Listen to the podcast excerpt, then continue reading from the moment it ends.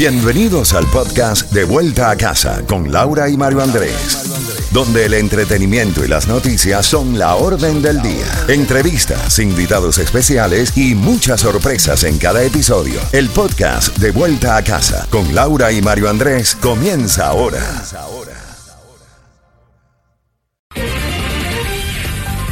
Z92, toda la música y todas las noticias a las en punto y a las y 30 de cada hora. Estás en sintonía de De Vuelta a Casa y tenemos más boletos para el Festival de la Salsa que te vas a ganar llamando al 305-550-9200 en cuestión de unos 5 minutos. Al igual, más adelante vamos a tener más boletos para el concierto de Silvestre Dangone. Mario, tenemos el resumen de las noticias ya listo. Mi querida Laurita, vamos al resumen de las noticias más importantes de esta tarde. El presidente de los Estados Unidos, Joe Biden, ha ofrecido un discurso en Cleveland, Ohio, esta misma tarde, donde ha hablado de la última parte de su plan de rescate para Norteamérica.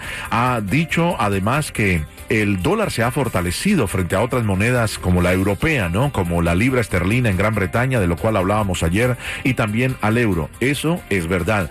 Ha dicho que la situación del petróleo va en camino de mejorar. De hecho, va para Arabia Saudita en los próximos días, porque hay mayor eh, producción de petróleo, hay más petróleo en el mercado, hay expectativa de que haya una situación de, de, la economía, que podamos entrar en una recesión, entonces toda la gente que tiene petróleo lo coloca en el mercado. Al haber más producción, y menos demanda, el precio va a bajar. Pero eso no es suficiente porque los norteamericanos le han dado la desaprobación más baja desde que empezó su gobierno hace más de un año y cinco meses. Está en el 36% de aceptación.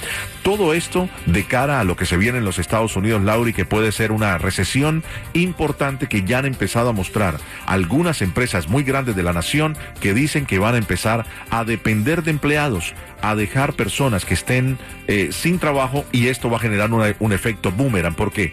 Porque estamos en una situación donde no encuentran empleados para trabajar, pero si la gente empieza a dejar ir empleados y compañías a cerrar temporalmente o definitivamente, esto puede ser un efecto boomerang para las aspiraciones de noviembre de los demócratas. Y por eso es que el presidente Joe Biden ha lanzado reglamentación final, ¿no? Con la que se implementará este programa de asistencia financiera del Plan de Rescate Estadounidense ARP, Mario por sus siglas en inglés, que fue creado a inicios de su gobierno. Está, está buscando un plan para proteger las pensiones de millones de trabajadores. Así mismo es, exactamente de eso habla esta misma tarde en Cleveland, Ohio.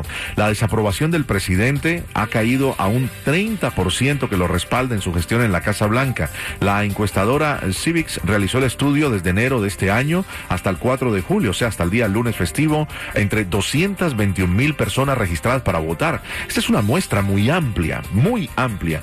Resalta que hay edades entre 18 a 34, 35 40 49 y 50 64. Esto parecen los ratings de sintonía de, de nuestro programa, Laurita.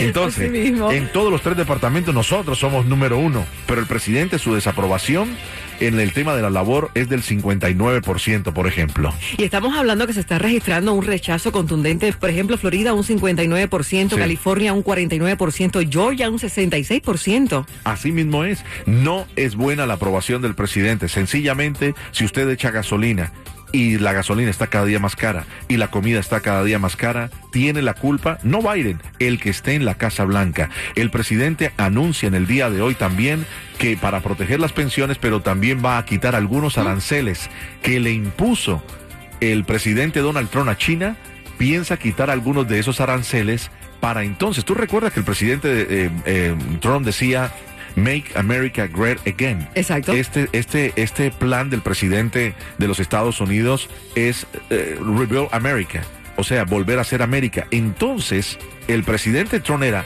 traer, hacer empleos aquí y no comprar a China, por eso subió los aranceles. Ahora lo que está haciendo Biden es quitar esos aranceles para entonces aflojar un poco la situación y que las personas vean que el precio de las cosas que compran que vienen de China sea un poco más asequible. Fíjate que Delaware, el estado de Biden, un 55% y Nueva York, no. New York, un 50%. Bueno, cuando tú no eres ni profeta en tu casa, que él es de Delaware, eso muestra la situación tan complicada eh, que se está viviendo.